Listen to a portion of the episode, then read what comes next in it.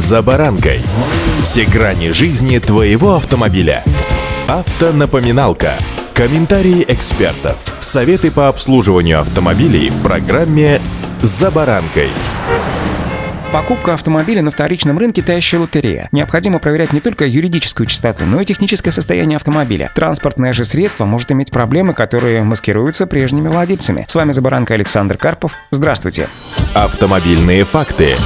Во время торга предыдущий владелец убеждает вас, что все в порядке, хотя в душе кое-что скрывает. Чтобы выяснить правду, не всегда требуется посещать сервисную станцию и заказывать диагностику. Достаточно прислушаться к фразам или словам продавца, чтобы составить правдоподобную картину. Так какие же фразы выдают продавцов, обманывающих своих клиентов? Первое, на что стоит обратить внимание, если фраза звучит «машина не моя, я только разместил объявление». Подобный фокус нередко проворачивают перекупщики, чьи фамилии не мелькают в ПТС. Они стараются выступать не от своего имени, а от имени другого гражданина, к примеру, прежнего владельца, владельца, называя его другом, деверем, кумом, таким угодно. Перекупщики вписывают в договор не свое, а чужое имя и ведут сделку, как его доверенные лица, однако доверенности на руках зачастую не имеют и при заключении договора ставят подпись за настоящего хозяина. На этого же мифического человека составляется и расписка о получении средств. Иногда бывает, что настоящий владелец вообще не знает, что его машина повторно продается, потому как сам продал ее перекупщикам некоторое время назад. В итоге, после заключения сделки, если машина проблемная, покупатель не сможет взыскать деньги с продавца, который никак не прописан в договоре. При возникновении проблем с регистрацией претензии адресовать будет некому, особенно если прежний собственник приостановил учет транспортного средства. Иногда продавцы зарабатывают деньги даже не продавая автомобиль. Они размещают красивые фотографии, взятые где-то в интернете и указывают низкую цену. Если появляется покупатель с желанием посмотреть машину, они в ходе телефонного разговора заявляют, что автомобиль уже почти продан, как бы намекая клиенту на то, что при внесении небольшого задатка они вроде как придержат машину. Некоторые покупатели стараются быстро забронировать выгодные варианты, переводят небольшие суммы денег, после чего продавец может перестать выходить на связь. Имейте это в виду.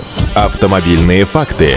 Еще одна распространенная фраза «ничего не делал, только масло менял». Эта фраза предыдущего владельца должна насторожить вас больше всего. Любой автолюбитель должен ремонтироваться в течение нескольких лет эксплуатации. Помимо масла в автомобиле должны меняться тормозные колодки, фильтры, прочие расходные материалы. Машины проходят сервисные акции и прочее обслуживание. Если автомобилист в течение нескольких лет ничего не менял и ездит со старыми фильтрами и колодками, то техническое состояние автомобиля вообще внушает опасения. Но, скорее всего, продавец лукавит, утаивая от покупателя серьезные дефекты, а вот доверять обманщику не стоит. Иногда продавцы пытаются убедить, что автомобиль использовался крайне редко, но, дескать, только ездили по выходным в церковь да в магазин. Узнать реальный пробег можно по косвенным признакам, к примеру, по изношенности салона. В первую очередь о нем свидетельствует обивка рулевого колеса, потертые подлокотники да и кнопки стеклоподъемников. Через 50 тысяч километров пробега кожа на руле обычно начинает блестеть, а через 100 тысяч вообще трескивается и отслаивается в местах швов. Матерчатый подлокотник засаливается и покрывается пятнами. Сиденья тоже сильно вытираются. На штатном напольном коврике водительского места появляются дыры уже на 70 тысячах километров пробега. Их водитель протирает башмаками. Таким же образом вытираются резиновые накладки на педалях. Уже к 100 тысячам километров пробега их зубчатый протектор стирается до нуля, и педаль начинает блестеть. Если накладки заменены на новые, то автомобиль ездит как минимум вторую сотню. Достоверный пробег автомобиля можно узнать также на сайтах ГИБДД и на госуслугах. Туда поступает информация от дилеров, где есть записи о проведенных работах при том или ином пробеге. Закон не требует, чтобы в ГИБДД новый владелец приезжал вместе с продавцом, поэтому если вы слышите фразу «в ГИБДД не поеду», это также должно вас насторожить. Возможно, продавец боится проблем, которые вскроются в ГИБДД в виде наложенного запрета на регистрационные действия со стороны банков или финансовых организаций. В таком случае лучше не торопиться отдавать деньги продавцам и заключить договор купли-продажи уже после проверки в ГИБДД. Удачи!